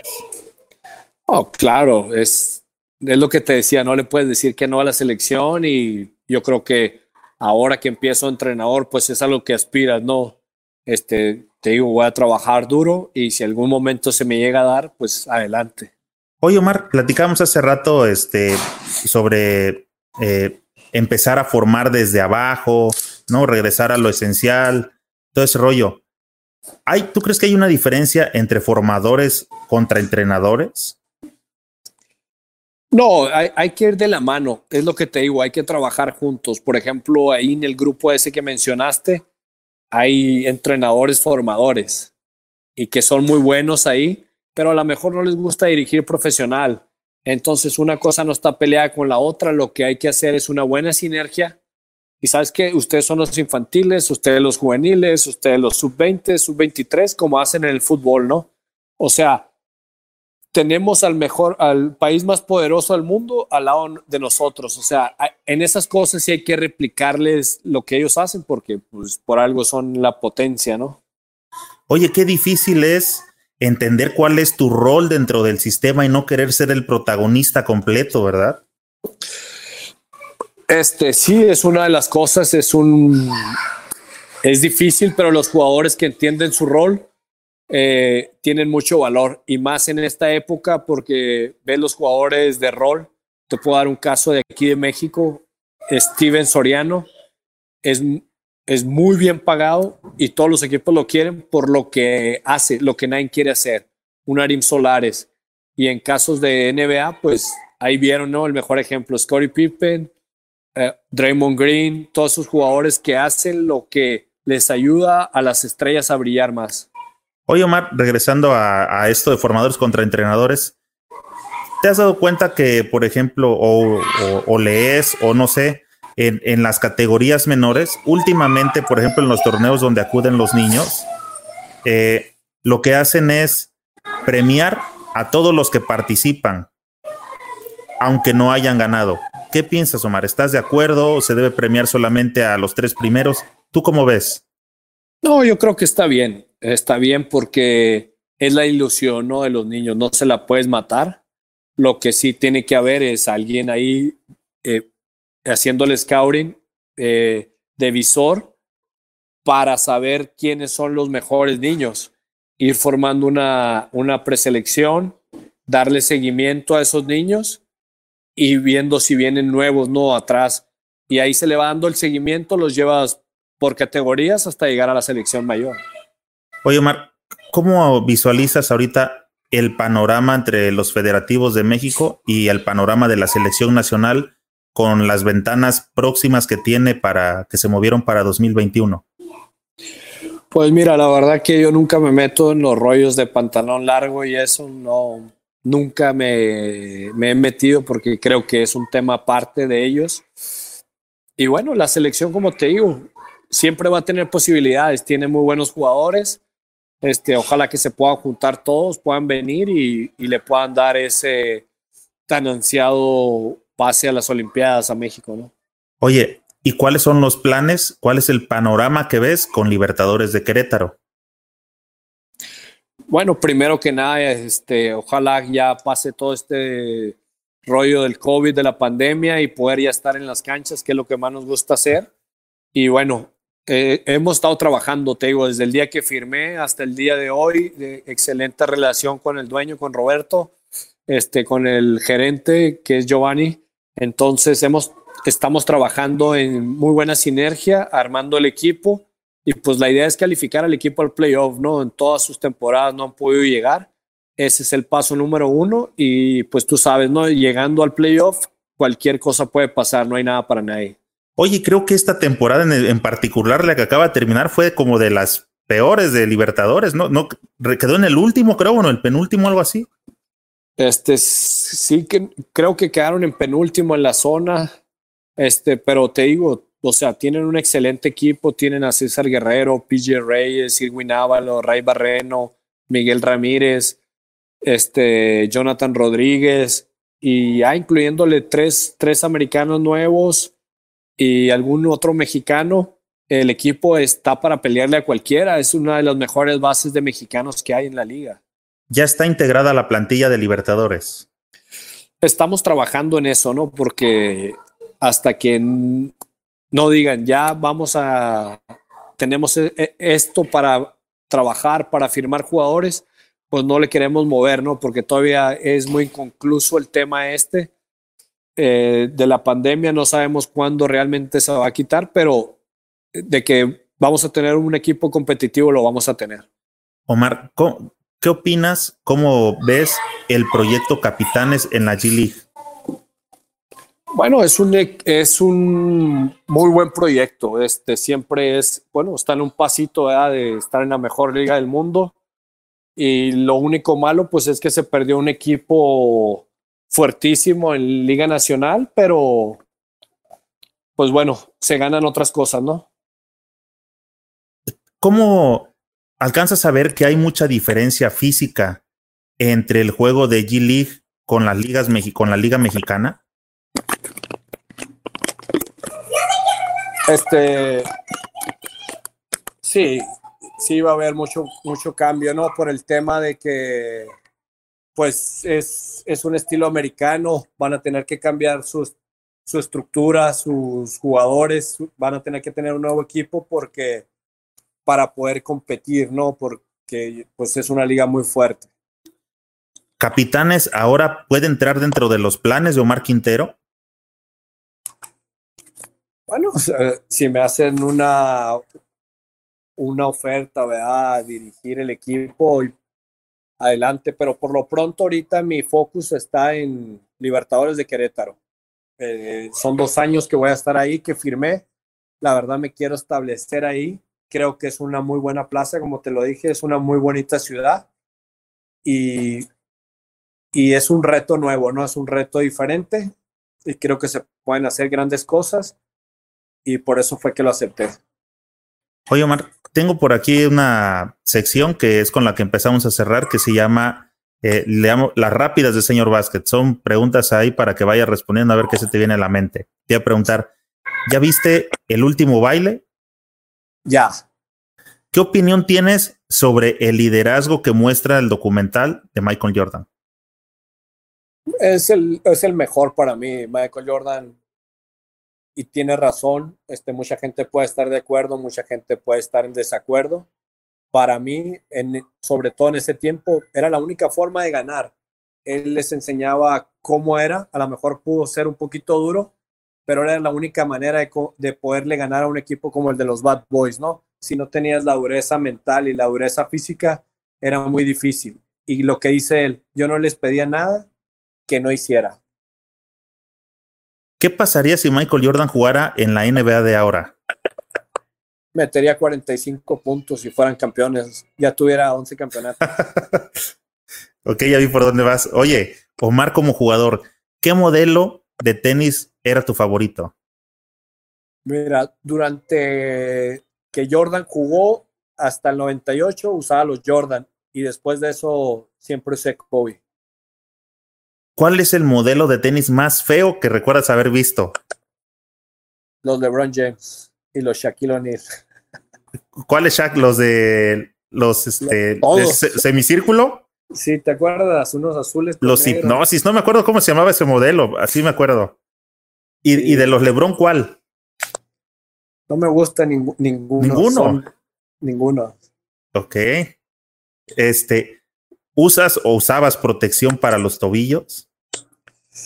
Este, siempre después de dos o tres lesiones fuertes que tuve, si, me, eh, si no traía tobilleras, usaba tape. Ajá. ¿Y te acomodabas con la tobillera o sentías que te corta?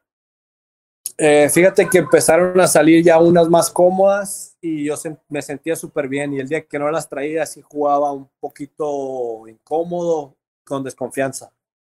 Omar, ¿Te acuerdas cuál fue el tapón más humillante que te pusieron? Pues, la verdad no, no me acuerdo. Me, pegaron varios, pero no, pero no tenía miedo, ¿no? Entonces seguía entrando a la canasta de nuevo. Omar, tres cosas que modificarías del básquetbol mexicano. Organización, estructura y unión. ¿Tenías un ritual antes de iniciar los juegos? Sí, siempre me encomendaba a Dios, le pedía que me saliera todo bien y que me librara de todas las lesiones.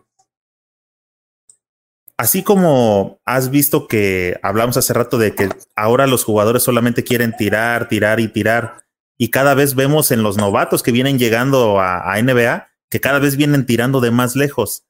¿Crees que habrá tiro de cuatro puntos? No, no, no va a llegar a eso porque también como la ofensiva va mejorando, la defensiva también. Entonces yo creo que eh, son épocas, ¿no? Este, ¿Te acuerdas de Alan Iverson, Stephen Marbury, que eran los del crossover y todo ese rollo? Y pasaron cinco o seis años y, ya. O sea, según tú, lo que tú visualizas, ¿qué crees que va a pasar con esos tiradores? ¿La defensa también va a cambiar, se va a ajustar y van a empezar a marcar desde más arriba? Sí, los van a presionar, ¿no? Pasó en, el, en la serie de los Golden State contra los Cavaliers, que empezaron a atacar a Stephen Curry, ¿no? Porque era el, el que menos defendía y Kyrie Irving le, se le fue encima porque era la mejor manera de defenderlo atacándolo, ¿no? ¿Tú eres todavía de jugadores favoritos o eres de equipos favoritos? De jugadores, porque, por ejemplo, a mí me gustaban los Detroit Pistons, por eso usaba el número 11 de Isaiah Thomas, porque en ese tiempo no se puede usar el 23 de Jordan. Y después, ya que Jordan dejó de jugar, me, me gustaron los Lakers, ¿no? Por Kobe Bryant. Te iba a preguntar de jugadores, Jordan o LeBron, pero esa está cantada. Jordan y Kobe. LeBron no, no está en mi, en mi lista. No figura en tu radar. Es, es un e, excelente jugador, pero no me gusta.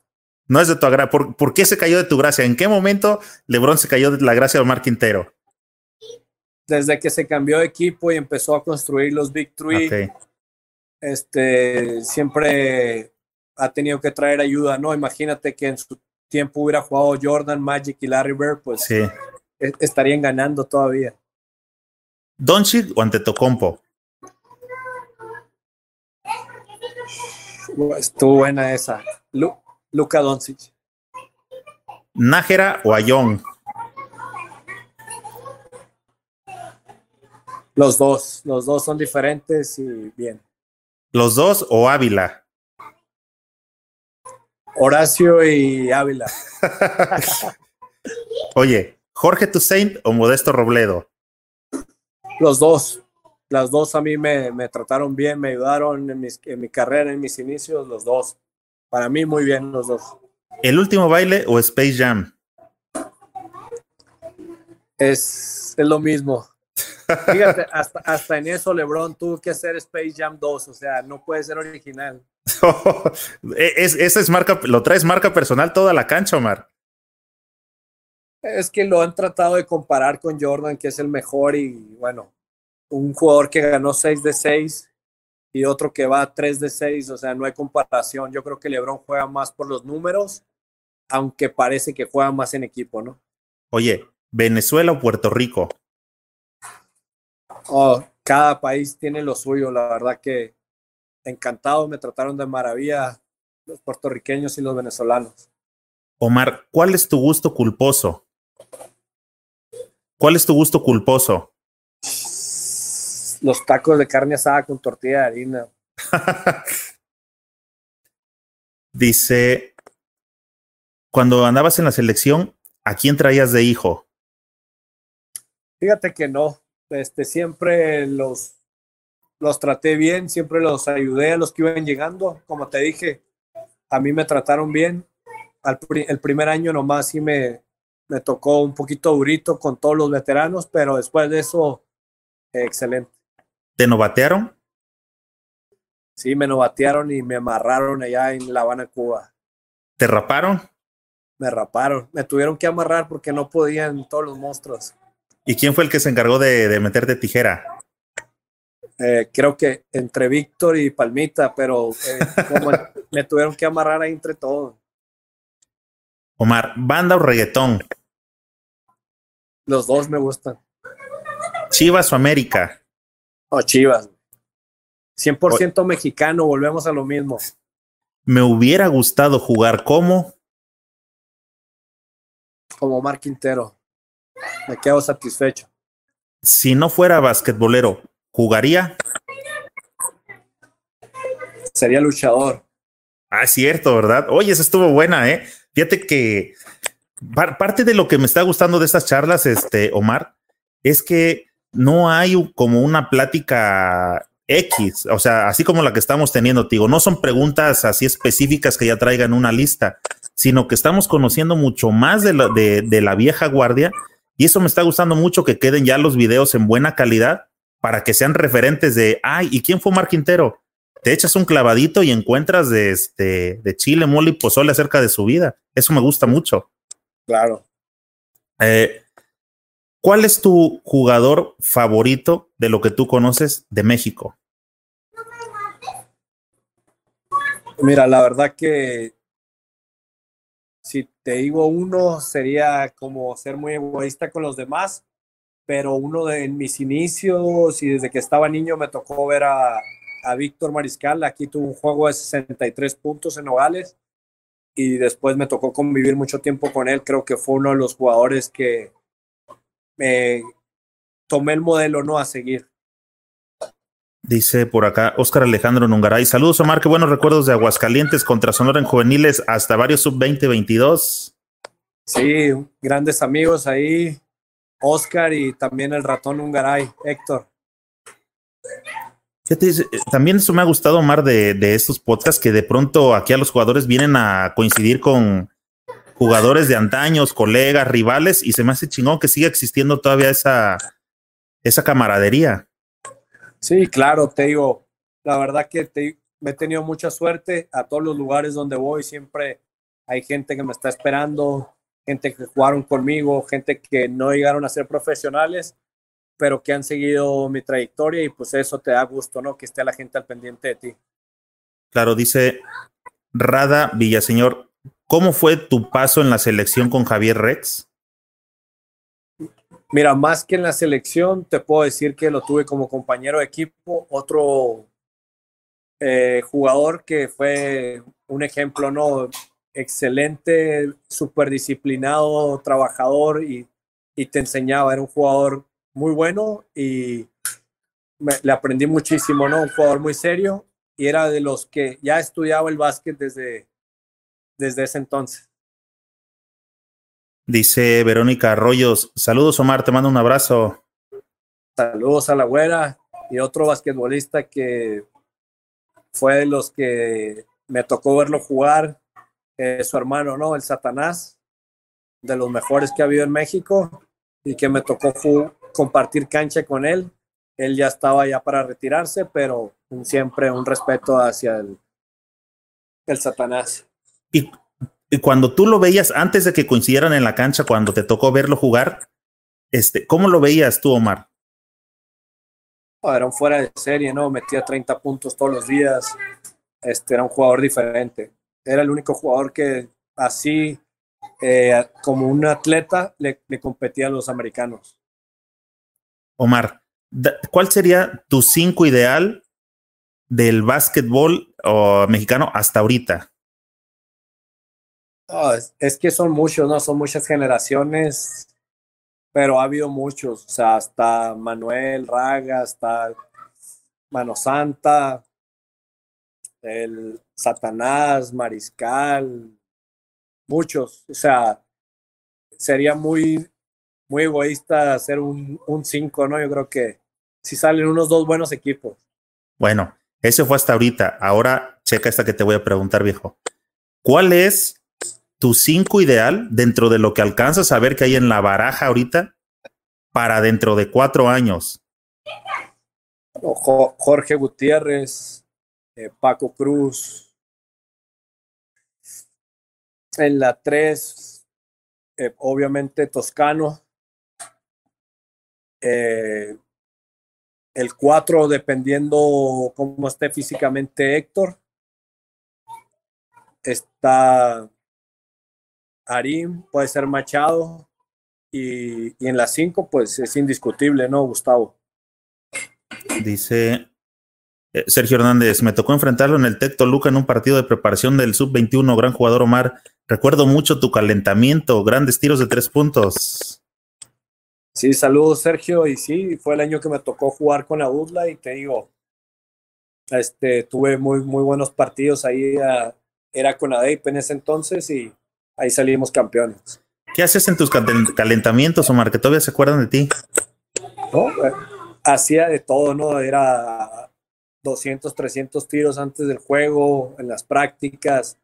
O sea, ahora no, no se ve, siempre traíamos, traía los dos balones Ahora ya ven a Stephen Curry a eso, pero desde antes eh, hacíamos eso, ¿no? Uno de los jugadores que también calentaba así, que parecía malabarista, era Enrique. Zúñiga, no, no creas que el palmita, ¿eh? Sí. Dice Luis García, saludos de Tijuana, idolazo el Baby Jordan, lo sigo desde que venía a los regionales juveniles por ahí del 97-98 a ponerles un baile a los de baja, el capitán de los Onkis. Sí, saludos hasta Tijuana, muy buenos años allá. Ahí conseguimos el primer campeonato de, de la historia de Sonkis. Y sí, te digo, eran en esas categorías eran 50 puntos, 60 puntos. Este, y pues Sonora normalmente ganábamos, ¿no? Dice Rada, Rada Villaseñor, ¿cómo ves a Miguel Ramírez ahora como entrenador? ¿Le vas a enseñar a jugar de, de uno como tú? Sí, es un jugador que tiene mucho talento, ¿no? Un jugador que, que tiene mucho corazón y pues lo, lo, lo, vamos a usar y le vamos a sacar el mayor provecho. Es un jugador que está abierto, por lo que he visto y las pocas veces que he platicado con él, quiere aprender, quiere mejorar. Y yo creo que él junto con César Guerrero van a ser una gran mancuerna, ¿no? A César me tocó verlo jugar en Cibacopa con Rayos de Hermosillo. Este, ¿Encuentra similitudes en el juego del César Guerrero con el de Omar Quintero? Sí, yo creo que sí. Este, hacíamos mu hace muchas cosas que hacía yo, entonces te digo, ayudarle, ¿no? Ahora es transmitirle toda esa experiencia, ayudarle, facilitar, facilitarle el juego. Yo creo que eso es lo que tenemos que, que hacer. Por cierto, felicidades a, al César que se está estrenando como, como papá. Como papá. Felicidades. Oye, Omar, seguimos en el cierre. ¿Dennis Rodman o Draymond Green? No, Dennis Rodman. Por mil también. Que ahorita en, en esta etapa que, que, que, tienes ahora como, como entrenador, ¿qué ves más, televisión o YouTube? No, yo siempre sigo viendo la tele, ¿verdad? Ya con muchos programas en la televisión. Este, y estoy ahí al pendiente, te digo, veo el básquetbol colegial, NBA, veo todo, la Euroliga, Ajá. todo. Para ser basquetbolista hay que ser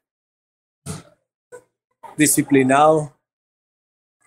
¿De qué artista comprarías un CD original? Luis Miguel.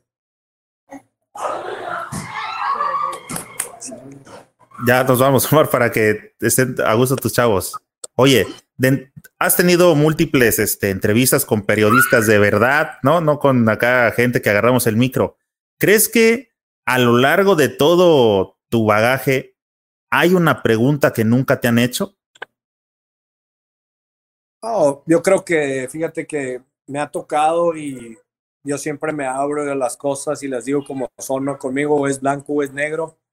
Eso pudo ser una virtud o, algo en contra durante toda mi carrera, pero yo soy así, ¿no? Entonces, por eso la gente que me conoce eh, y siempre repetí equipos donde estuve porque me ganaba la confianza de ellos, como Correcaminos, Huracanes de Tampico, Fuerza Regia, eh, Michoacán, que terminé y seguí como entrenador. Entonces, pues esas son las cosas que vas dejando y que te siguen abriendo las puertas, ¿no?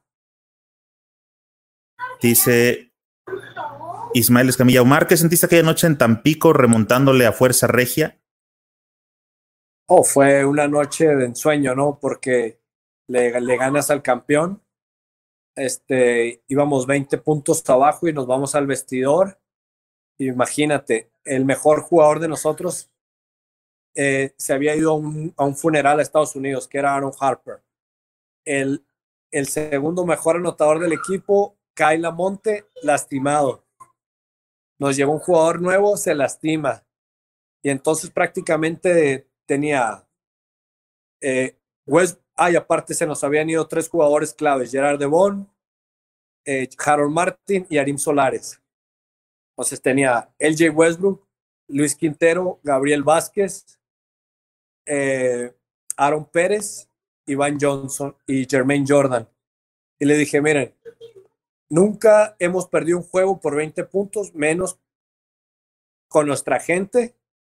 Y bueno, unas cositas de más que no se pueden decir por aquí. A la Jordan.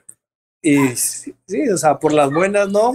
Pues, entonces, pues se cambiaron el chip y le dimos la vuelta, ¿no? Nos remontamos 30 puntos. 30 puntos, imagínate contra un equipo de la índole de Fuerza Regia, pues la gente se fue súper contenta y todos los jugadores que no habían tenido tanta oportunidad, pues fue el día de que los voltearon a ver todos, ¿no? Dice Muñoz Cano, saludos desde la Ciudad de México, Mar, tremenda final que nos aventamos en la final nacional en Pachuca Hidalgo en el 97. Claro que sí, saludos a, creo que es el, Canel, el Canelo de allá de México, saludos a toda su familia, una familia muy basquetbolera, saludos también a toda la gente de ahí. De, Muñoz Cano Ríos Cristóbal. Sí, no me acuerdo bien cómo se llamaba la zona donde jugaban, era una zona muy basquetbolera. Saludos a todos y sí, una excelente final que tuvimos ahí en Pachuca. Oye, y aprovechando, mira Omar, otra vez por aquí anda y le agradezco mucho que nuevamente visite el canal. Señorón Arturo Guerrero, saludos querido Marcito, todo lo mejor. Coach Arturo Guerrero. Otro jugador, coach, pues, buenas noches. Otra persona que tuvo, aunque no convivimos tanto y no me tocó mucho tiempo convivir con él, pero el tiempo que tuve con él me dio muchos consejos y pues una figura, ¿no? Un ídolo en todo México y que fue un ejemplo para muchos de nosotros. Dice Alfredo Romero, acá me tocó ver sus inicios en San Diego en el Summer Sharks Tournament. Saludos, el Mutombo. Sí, claro, este, me tocó pues la Summer League, todos esos, torneos que antes eran por allá, ¿verdad? En Long Beach y todo. Y pues ahí anduvimos, te digo, anduve trotamundos, este, no había tantas redes sociales como hoy, entonces te digo, por eso era aún más difícil poder llegarnos hasta Europa. Oye, Omar, pero eh, a este, yo te agradezco mucho, creo que parte de lo, de lo rescatable, de lo chingón de esta charla, fue conocer todas esas situaciones que yo en lo particular desconocía, Tigo, y me eché un clavado a buscar y no encontré nada de esa información, pero eh, a lo que te comentaba hace rato, ya este, queda grabado en un video, ya la gente que quiera conocer de ti, que se interesen en saber eh, quién eres, quién es el coach ahora de Libertadores, va a estar como referencia de, ah, caray, tiene este récord, hizo esto, jugó en esta liga, entonces mi coach o el coach de Libertadores no es que este cualquier improvisado. Sí, este, bueno, yo creo que por eso me dan la oportunidad, ¿no? El dueño Roberto, pues es una persona de básquet de toda la vida y yo creo que confían en mí por toda mi trayectoria, saben que soy una persona seria y que voy a estar al frente de un proyecto y que han confiado en mí, te digo, eso no tiene precio y lo único que tengo que hacer es hacer un gran trabajo, una responsabilidad grande y poder llevar al equipo a donde tiene que estar. Dice Jorge Jaramillo, saludos desde Guadalajara, Omar. Recuerdo la universidad en el Coliseo, la final contra Chihuahua. Sí, ahí, este, es que era bien raro, ¿no? Eran torneos juveniles y, no te puedes imaginar la cantidad de gente que asistía, se llenaba. Ahí, esa fue en la UDG y el gimnasio lleno, ¿no? Entonces ya estaba sonando todo, la gente ya iba a vernos jugar y pues la gente que estuvo ahí fue la única que nos pudo presenciar porque como dices, no, no había, no hay récords, no hay nada, pero la gente que estuvo ahí se llevó bonitos recuerdos. Oye, Omar, eh, con Palmita hablamos de este asunto y precisamente de la, de la universidad y de los torneos de primera fuerza. ¿En qué momento se perdieron o, qué se necesita para que regresen y se sigan produciendo jugadores mexicanos, viejo? Pues ah, yo, yo me acuerdo, a mí no me tocó, pero había una liga mexicana y yo creo que esa es donde se puede desarrollar el talento mexicano cuando no está la Liga Nacional y pueden salir nuevas figuras, porque a veces es muy difícil en estos tiempos que salgan de colegial y que les den la oportunidad en el profesional, porque es lo que te decía, como estar en Venezuela, ¿no? Tú dependes de los resultados, si no da resultados, este, te vas. Entonces no te dan tiempo de desarrollar, a uno le gustaría desarrollar, pero lamentablemente estamos en ligas profesionales y lo que te piden son resultados, ¿no? Sí, de hecho, eh, la otra vez yo eh, me tocó ver una entrevista que le hicieron a, Sergio Ganem y él comentaba precisamente que, su liga, lo dijo abiertamente, o al menos yo era la primera vez que lo escuchaba, que su liga no era para desarrollar jugadores, que era una liga de espectáculo. Sí, te digo, e, es ahí no, donde se pierde mucho talento que sale de universidad que no llega al equipo correcto, después eh, pierden la ilusión, pierden la motivación y pues se acaba, ¿no? lamentablemente se pierde mucho talento en, en ese trans de la universidad profesional. Entonces, por eso te digo, yo creo que debería haber otra liga en tiempo diferente donde se le pudiera dar la oportunidad a todos esos jóvenes. Dice eh, Cristóbal, se llama Cañitas, hogar del Club Costeños, cuna del básquetbol de la Ciudad de México. Un gustazo saber de ti. Saludos a ambos. Excelente programa. Qué charlas tan agradables. E, exacto, los costeños. Ahí dejé muy buenos amigos. El, el coach en ese tiempo que era Tonatiu Ríos. Este, también había muchos jugadores de ahí que salieron. El Poncho, Chorro. Dice Harold, y con esto vamos a cerrar. Tendrás éxito de coach por tu profesionalismo y la forma de hacer las cosas, por tu actitud. Oh, muchísimas gracias, Harold. Y te digo, como siempre, no, siempre con seriedad, siempre con disciplina. Es el único camino, trabajar y los resultados llegan solos, ¿no? Oye, Omar, ¿qué mensaje para finalizar para la afición de Querétaro de Libertadores? Pues que va, como es el hashtag de ahí, este, vamos a hacer ruido, vamos con todo. La, la directiva de Querétaro está haciendo lo mejor, está haciendo lo posible por lo pronto ya dieron el primer paso, que va a haber básquetbol, que es muy importante porque hay muchos equipos que no van a salir. Ellos ya hicieron esa labor. Ahora vamos a trabajar para tener el mejor equipo y que vamos a estar en el playoff. Omar, eh, y para toda la gente que nos acompañó aquí a, la charla, amigo, eh, te dejo el micro y la cámara para que te despidas, compadre. Oh, pues agradecerle a todos por sus saludos, a toda la gente este, y decirles que se cuiden, ¿no? Que estamos en una pandemia, que los que puedan quedarse en casa se queden en casa, este, y que pronto nos vamos a volver a ver donde más nos gusta, que es en las canchas, y esperemos que sea el, el 6 de septiembre. Muchas gracias. Oye, Omar, este, me estaba acordando, ahorita me vino a la mente que hablaban de tu calentamiento y que eras bueno y 200 y 300 tiros. Si llegamos a coincidir, amigo, me gustaría que, si hay tiempo, claro, que nos echáramos unos triples para subir el video y después mostrárselo acá este, a la banda para que vean cómo me humillas públicamente. ¿Aceptas? claro que sí, claro que sí. Ya, ya colgué los tenis, pero los, los puedo desempolvar un poquito. Omar, muchísimas gracias, compadre, por haber aceptado venir a platicar acá con nosotros. Espero que te hayas sentido cómodo acá, este, cotorreando con toda la banda. Creo que es un buen portal porque a veces difícilmente la gente encuentra el momento indicado para preguntarle o comentarle directamente al deportista, ¿no? Tal alguna sensación que, que haya tenido a lo largo de su carrera o cómo lo visualizan. Y es por eso que me gusta darle oportunidad a la gente para que tengas el o tengamos aquí el contacto directo entre todos. Muchas gracias, Omar, por haber venido, amigo.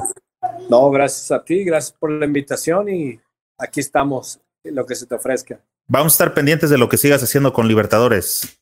Gracias, Omar. Gracias, saludos. No se les olvide, por favor, en YouTube, suscríbanse al canal y activen la campanita. Les recuerdo que YouTube somos el canal más grande de México y somos el segundo de toda Latinoamérica en contenido exclusivamente basquetbolero. En iTunes, en Evox, en Spotify y las demás plataformas de podcast, síguenos para que te lleguen las notificaciones al instante. Asegúrate de darle me gusta y comparte con tus amigos para que cada vez seamos más los que integramos esta comunidad basquetbolera. Nos vemos pronto en alguna cancha.